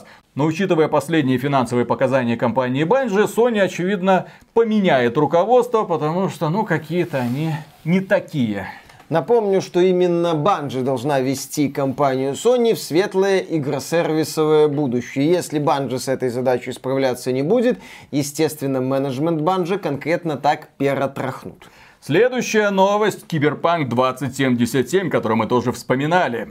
Компания CD Projekt Red выпустила последнее масштабное обновление для Киберпанк 2077 версии 2.1. В игре появилось метро. Спустя, ну можно сказать ровно, спустя ровно три года после релиза. Да, игра вышла в декабре. Да, игра вышла в декабре 2020 года. Теперь после серии скандалов, после серии обновлений, после удачного дополнения Phantom Liberty, поддержка игры сворачивается. Теперь в игре есть метро, теперь в игре есть мем с грустным Киану Ривзом, в игре есть расширенные романы с персонажами, с ними можно поближе пообщаться на квартире Уви. То есть такие вот доработки. Игра стала еще чуть лучше, игра приблизилась уже вплотную к своему какому-то финальному видению. Это финальное видение, правда, включает всего одно сюжетное дополнение, хотя раньше там говорилось о дополнениях. И также не включает в себя мультиплеер для Киберпанк 2077, о котором разработчики много раз упоминали, но отмечали, будем говорить после релиза, давайте доживем до релиза. В итоге дожили до релиза и начали пытаться дожить до того, чтобы Киберпанк 2077 вернулся в PlayStation Store хотя бы. То есть было немало событий. Но теперь все эту страницу CD Projekt Red закрывает. Уже немалая часть сотрудников компании работает над следующей частью Ведьмака. Ну, посмотрим, что у них получится. И они там говорили, вроде как собираются Геральта как-то впихнуть в нового Ведьмака. Ну, я уверен, что они впихнут Геральта как минимум как приглашенную звезду, возможно, как такого вот наставника, таинственного напарника, который там будет как-то появляться. Ничему Это ты, блин, не учишься. Да-да-да, никак вы, блин, не научитесь. Зараза. А, кстати, раз мы начали говорить о Киберпанке и его релизном состоянии. Не так давно вышло две игры, которые не обрадовали людей своим качеством. В частности, на Switch вышел сборник Batman Arkham 3 Trilogy. Это три части приключений Темного Рыцаря. Великолепная, кстати, трилогия от студии Rocksteady, которая сейчас печально, наверное, уже можно так говорить, известна благодаря проекту Suicide Squad Kill the Justice League. А когда-то они делали а великие А вдруг игры. будет хит? Ну что ты нагнетаешь? А вдруг будет шито? Да-да-да-да-да. Я, как непрофессиональный журналист, делаю... Всегда вы... есть прекрасная возможность промолчать, да. Я делаю любые выводы на основании одного непонятного источника, лезу в скандалы, ну, дальше вы все знаете. Но когда-то студия Rocksteady делала великолепные игры серии Batman Arkham, и вот их объединили в сборник, выпустили на Switch, и получилось то, что получилось. Отмечаются серьезные просадки производительности. До нуля. Да, до нуля, то есть игра буквально останавливается. А Также отмечаются графические артефакты. Ну, в целом, качество Switch-версии отвратительно. Играть на нынешней консоли Nintendo в трилогию Batman Arkham не надо ни в коем случае. Также не стоит играть, пока, наверное, может, патчами поправят, в проект Kingpin Reloaded. Это переиздание, ремастер знаменитого в определенных кругах криминального боевика Kingpin. У нас эта игра была известна, в частности, благодаря сильно матерному переводу, я не помню уже от кого. Я Kingpin в свое время не оценил, пытался к этой игре возвращаться, снова не оценил и забыл про ее существование. Но не так давно компания 3D Realms эту игру анонсировала, потом мы про нее очень долго не слышали, ее там как-то переносили, переносили, в итоге она добралась до релиза и получила немало отрицательных отзывов. В игре полностью сломали освещение, в игре что-то не то сделали с интерфейсом, он теперь какой-то странный такой вот неудачный местами. И в целом ремастер больше похож на надругательство над знаменитой в определенных кругах игрой. А знаешь, как получилось то, что получилось? Ага. Ну, немногие обратили внимание, 3D Realms ходит под Saber Interactive. Да. А Saber Interactive, как вы знаете из нашего предыдущего ролика, расследование, обязательно посмотрите, для того, чтобы понимать, как на самом деле устроена игровая индустрия. Мы, конечно, могли бы промолчать, это прекрасная возможность, но мы не можем держать это в себе. Так вот, у Saber Interactive большие проблемы, со временем они будут только нарастать, и очевидно, всем студиям поступила установка, ребята, ну или на самообеспечение, или как-то хоть что-то выпускаете, зарабатываете, потому что тянуть вас будет все накладнее, накладнее. Именно, кстати, поэтому недавно расформировали студию, которая занимается поддержкой Insurgency Sandstorm. Извините, все, на вас денежек просто нет. А 3D Realms, которая тянет вот такие такие вот старенькие шутеры. Ну вот выпустили, как выпустили, потому что не было уже возможности тянуть этот продукт, и тем более не было денег и ресурсов, чтобы его переделывать. Да, и так этот ремастер, судя по всему, слишком долго валялся в каком-то производственном аду, ну решили его из этого ада выплюнуть, и в итоге он попал в ад обзоров Steam. Ну да, как пишут люди в комментариях, игра очень сырая, русский язык выбирается опцией китайский упрощенный. То, что игра на Unity, а не на доработанном ITEC, это большая ошибка, поскольку физика, механика не очень похожа на оригинал, часть клавиш вообще не настроена, что-то в меню работает только с клавиатуры, что-то только только с мышкой, хочется верить, что патчами доработают все. Из-за давней любви к 3D Realms очень надеюсь, что исправят все патчами, пока же игра очень сырая. Это если 3D Realms проживет вот эти несколько месяцев, которые необходимы для доработки Kingpin Reloaded. К слову, в Kingpin Reloaded есть режим оригинальной графики. И как отметил блогер Gman Lives, вот этот режим оригинальная графика из ремастера выглядит странно. Оригинал оригинальный Kingpin Life of Crime выглядит лучше, чем оригинальная графика из ремастера. Такие вот превратности судьбы. Следующая новость, это возвращаемся к компании Microsoft, а там те еще любители красивых историй сидят. Итак, Xbox Game Pass приносит прибыль, но требует ежегодных инвестиций в размере 1 миллиарда долларов. То, что Xbox Game Pass приносит прибыль, это к бабке не ходи, про это мы давно говорили. Допустим, там 30 миллионов людей, каждый из которых заносит там от 10 до 17 долларов в месяц, ну умножьте на 12, получается весьма приличная сумма. Со временем количество подписчиков Xbox Game Pass будет расти, соответственно будет расти и прибыль. Но для того, чтобы поддерживать Xbox Game Pass, нас нужны инвестиции. Нужно делать так, чтобы игры появлялись в этом сервисе. А некоторые игры стоят там, миллион долларов, 5 миллионов, а некоторые 30 и 100 миллионов долларов. Чем больше хайп вокруг игры, тем выше ее стоимость. Ну и Фил Спенсер тут поделился, что оказывается тут миллиардик приходится тратить. Но это только на сторонние продукты. Фил Спенсер не уточнил, что все внутренние студии компании Microsoft работают также на Xbox Game Pass. И сколько каждый год приходится тратить на поддержание Bethesda и всех и десятков всех других десятков. студий, которые они купили до этого, он предусмотрительно умолчал. А сколько будет стоить поддержание Activision Blizzard? О, О немало. Не, ну Activision Blizzard тут благодаря своей Call of Duty еще А, ну и благодаря тянет. Кингу, да, они будут тянуться. Это ж э, компания как раз таки, которая работает в плюс, а не в минус. Ну, в общем, да, математика и бухгалтерия Xbox Game Pass это такая скользкая тема. Естественно, Филька всей правды нам не расскажет. Следующая новость. Starfield. Я понимаю, что всем надоел Starfield, все устали от обсуждения Starfield, про то, как он раскрылся, не раскрылся, что? Ну слушай, мы же хотим поднять популярность Starfield а в выдачу в Гугле. А, ну естественно. Ну слушай, все-таки проект там сколько, Филька говорил, 12 миллионов пользователей. Рост пользователей, которые приобщились к Starfield у, сильно замедлился после того, как они там за неделю 10 миллионов собрали после релиза. Поэтому надо помочь Тоддику, мы его за Skyrim и Моровинт очень любим. Ну, у нас были такие новости на сайте xbt.games опубликованы. Кстати, заходите к нам в поисках интереснейших новостей. Правда, мы могли бы, конечно, их не писать всегда есть прекрасная возможность промолчать. Но мы не можем держать это в себе. Естественно, мы не можем держать это в себе.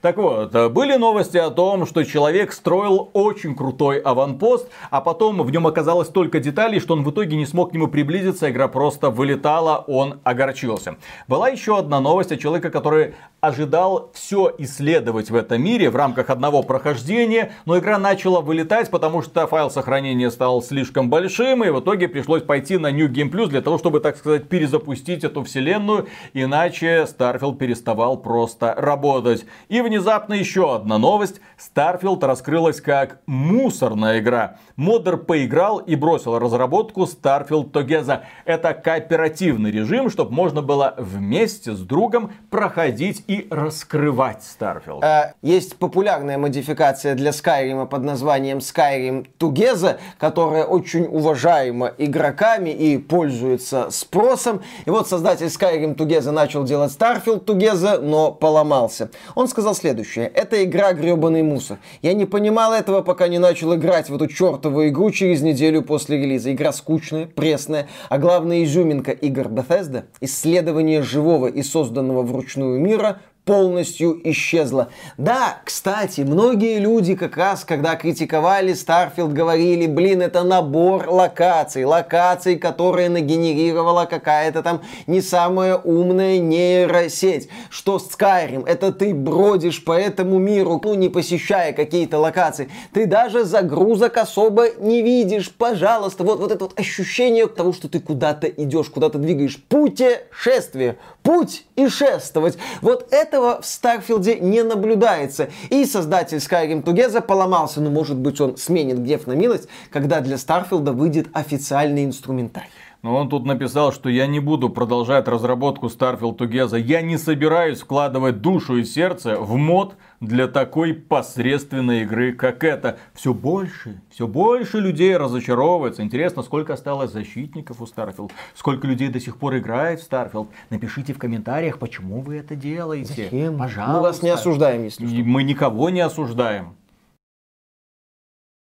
Еще одна новость. Skyrim продолжает получать обновления спустя 12 лет. Bethesda добавила поддержку Steam Deck, ультрашироких экранов и магазинчик, где можно торговать модами. И люди, особенно на ПК, которые привыкли к халяве Nexus Mod, немного порвались, потому что там продаются всякие мечи, топоры, там 6 баксов. Что? Что? Тодик совсем охренел. И один энтузиаст уже успел сделать мод для Skyrim, который удаляет нафиг этот магазинчик из игры. Но с этим магазинчиком связана еще одна интересная особенность. Дело в том, что там, когда ты покупаешь какие-то модификации, устанавливаешь их, то есть ты покупаешь игру, покупаешь какую-то модификацию, устанавливаешь, но, к сожалению, ачивменты ты перестаешь после этого получать. И некоторых людей это разочарует, потому что до этого, когда ты покупал модификации в Creation Club, тоже был уже встроенный магазинчик, но там был очень ограниченный набор модов, там эти модификации позволяли тебе играть нормально и получать награды. Сейчас, увы, нет. Именно поэтому люди такие, Тодик, блин, ты задрал, такой жадный. Будь проще. Ну, Тодик такой, я уже был проще в Starfield е, не хочу, буду сложным. Следующая новость. Для самых ранимых. Появился сайт с перечислением триггеров в играх. Если вы чего-то боитесь, если вас что-то задевает, там, не знаю, травка слишком зеленая, паучки слишком большие, люди слишком грубые, то есть отдельный сайт, где перечислены все более-менее актуальные игры и огромный набор того, что вас в них может возмутить. Вот, различные триггеры распределены по категориям вроде насилия, фобии, финансов, животных, расизма, ненависти и многих других. Так, Elder Scrolls Skyrim может нанести душевную травму тем, что в игре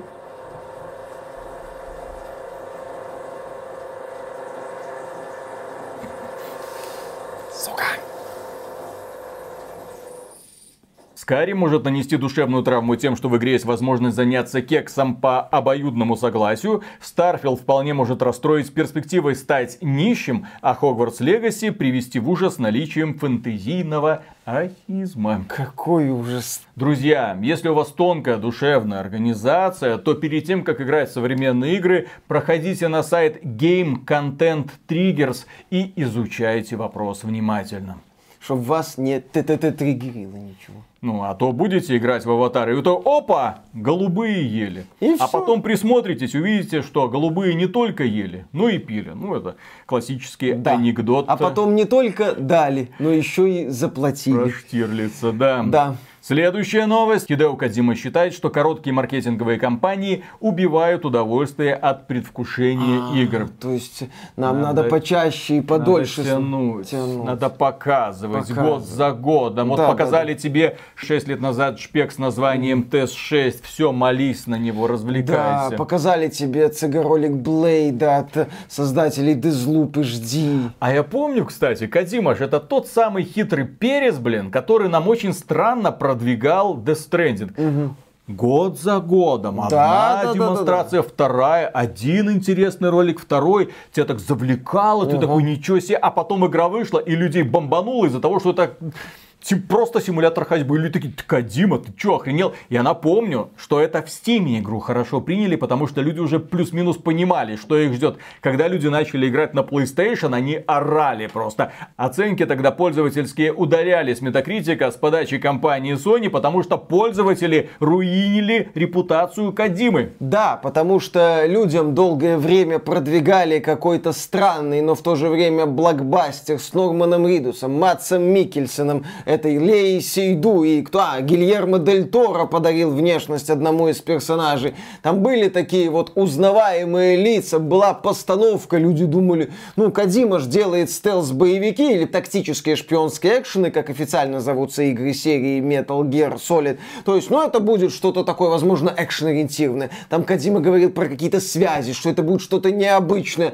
А потом, да, людям показали какой-то специфический симулятор ходьбы. Классно сделанный, но который многие не оценили. Люди, да, ждали блокбастер, пускай такой странный, но блокбастер с Микельсоном, другими актерами, а получили такую вот ядреную японщину и не приняли эту ядреную японщину. Ну, вообще, если бы Хидео Кадима достал известно что из рта известно кого и оглянулся бы вокруг, он бы, возможно, понял, что далеко не все люди с вытаращенными глазами следят за каждой игрой и за каждым пуком разработчиков на протяжении долгих лет. Что людям многим проще, вот они увидели игру, им показали игровой процесс, им показали дату выхода, все. Я лично не люблю растянутые рекламные кампании. Я ненавижу беливы, потому что они не дают представления об игре. Тебя постоянно спрашивают, что это, что это, что думаешь. Что я могу думать про CG-ролик? Игра может быть чем, блин, угодно. The Day Before, кстати, классные ролики показывали. Типа, что вы про них думаете? Ну, классные ролики. А результат мы наблюдаем.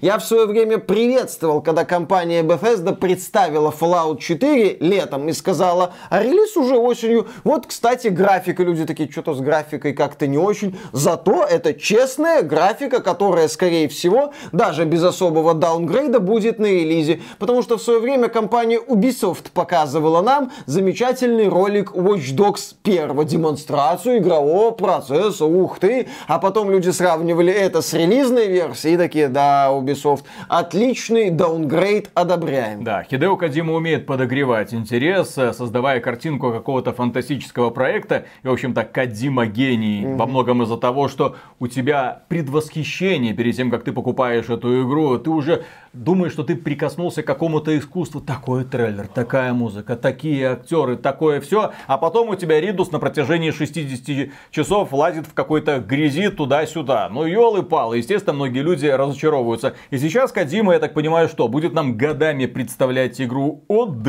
типа гад, я так понимаю, Г упала, ОД осталась. Ну, типа, бог, а, типа я, типа я над этой индустрией, я придумываю новый развлекательный медиум. А вы дальше думаете, а вы думаете додумываете. сами. Далеко не все люди с удовольствием ковыряются в СПГС, тем более в СПГС нынешнего Кадим. который смеет советовать сериал «Голубоглазый самурай». Аг- Агрессивнейший феминизм. Прям смотрел и плакал. То есть, с одной стороны, классная работа художников, ну, постановщиков, все хорошо, а с другой стороны, повестку. Не, не, не.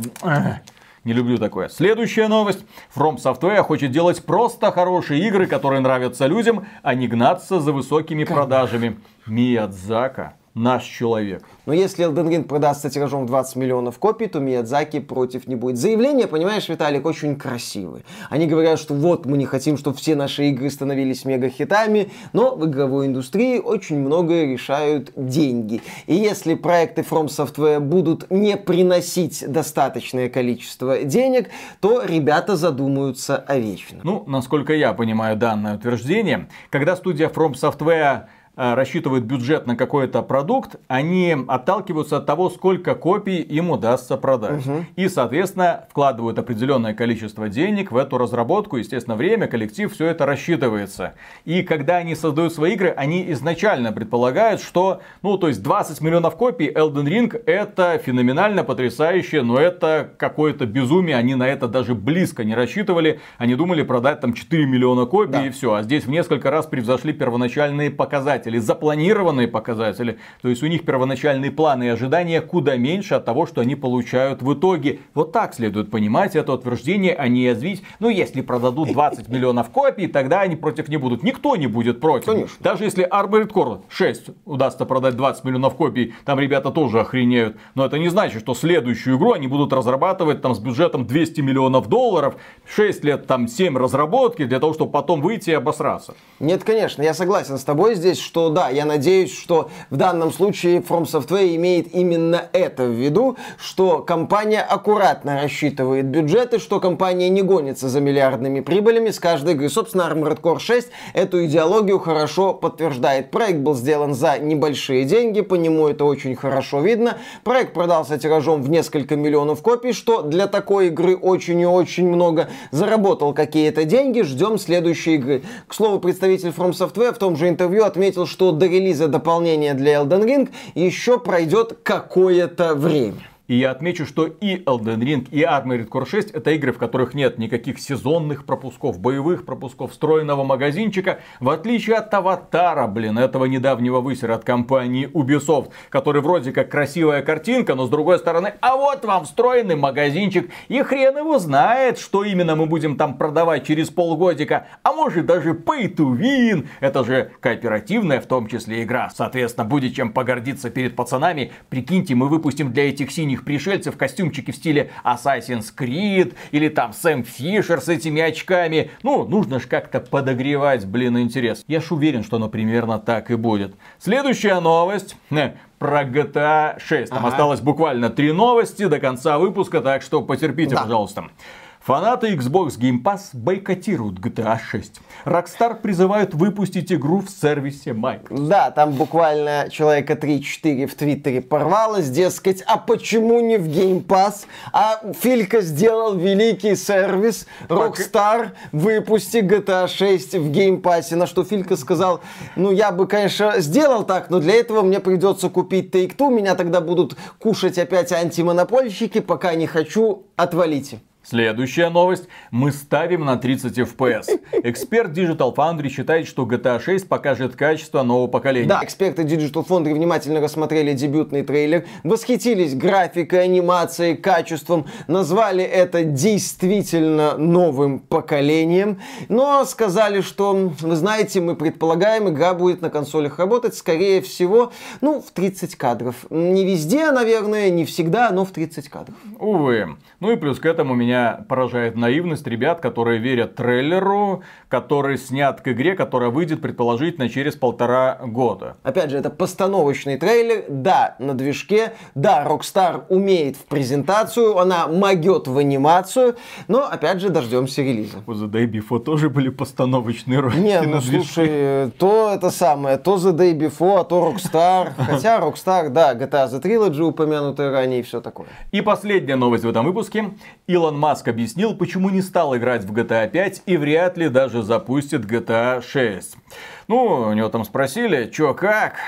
А он сказал, что пытался играть, но я не люблю совершать преступления. Во вступительной сцене GTA 5 нужно стрелять в офицеров полиции. Я просто не- не смог этого сделать. Поэтому я ему советую поиграть в GTA San Andreas. Там в начале кампании главного героя буллет полицейский, а в первой миссии он хватает велосипед и куда-то на нем едет. Я слышал, некоторые люди играют в GTA, ну, по правилам нормальной жизни. То есть, соблюдая правила дорожного движения, не совершая каких-то там преступлений за рамками сюжетных. Вот. И если там какие-то копы, то они предпочитают не стрелять, а как-то пытаться от них уехать, убежать, спрятаться.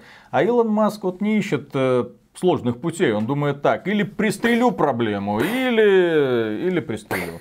Но поскольку стрелять приходится в полицейских, тогда ну его нафиг. Ну ладно, ну и хорошо. Нет, ну, пусть не играет. Нет, Э, видите, это- человек с твердыми моральными принципами. Молодец. Да, уважаем. Верен себе до конца. Конечно. И на этом, дорогие друзья, у нас на сегодня все. Огромное спасибо за внимание. Подписывайтесь на этот канал. А при Омега Супер огромнейшую благодарность мы, как обычно, высказываем кому? Правильно, нашим спонсорам. Ребята, работаем дальше. Благодаря И никто вам. нас Спасибо. не остановит. Пока. Пока. Разработчики смуты, очевидно, не до конца понимают, что мы еще ничего не начинали. Они же открыли портал в ад, когда начали там разделять э, журналистов. Еще раз, журналисты, блогеры и прочие на хороших и, плохих, достойных и недостойных. А, на тех, которые, и не на тех, которые им отвратительны, и тех, с которыми можно иметь дело. Ну, теперь ждем ранних обзоров смоты. Кому дадут перепись, пожалуйста, перепись блогеров, перепись доверенных СМИ. Я, кстати, повторю эту мысль, мне будет интересно посмотреть, а некоторые элитные блогеры из ближнего Вот мы и узнаем, мы, мы узна- которые, пе- перепись будет Виталик, элитных блогеров. да. которые, кстати, много чего хорошего, в кавычках, естественно, говорили пла- про платформу ВК. Вот эти блогеры, они будут делать ранние обзоры смута, они будут обмазываться ВК, они нырнут в эту вот, э, э, так сказать, в этот водоем, э, наполненный служителями закона, как они выражают. Ну, они резче выражаются, но, в общем, будет интересно посмотреть. Здесь же, как с Atomic Heart не получится, вот Atomic Heart ранний обзор, что бы не сделать, например, игра на консолях доступна, игра в Game Pass е выходила, игру можно даже в Steam е купить там через э, пень-колоду. А смута нет, на консолях не выходит, в Steam е не выходит, только ПК, только ВК Play. Вот посмотрим, Не, посмотрим. Мне больше интересен вот эта вот перепись блогеров, потому что э, нам же там писали, что у них там аудитории нет, а вот мы отправимся. Если что, у меня же уже есть черная книжечка. А сейчас эта черная книжечка фактически будет обнародована э, с усилиями самих разработчиков смуты. И, естественно, там будут какие-нибудь залихватские такие вот утверждения. Помните э, обзоры Киберпанк 2077 на релизе верхнего интернета? Ну, там багов в, в жу- в версии для журналистов багов было меньше. чем потом. Кстати, при первом прохождении наблюдалась нелинейность уровня Bloodlines, но при последующем прохождении этот эффект превратился в тыкву. Известный игровой блогер Велсаком будет проходить смуты, я тебе говорю. Да, это как бы к гадалке не ходи.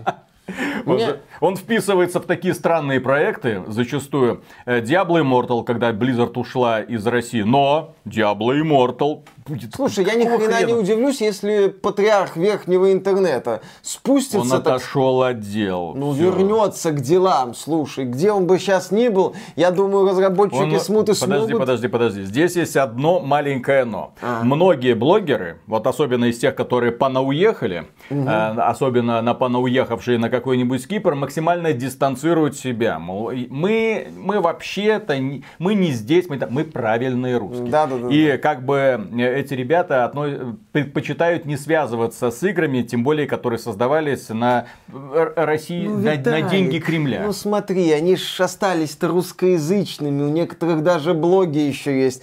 А смута это ж, это ж вот ранний обзорчик-то, это ж просмотрики-то, ну...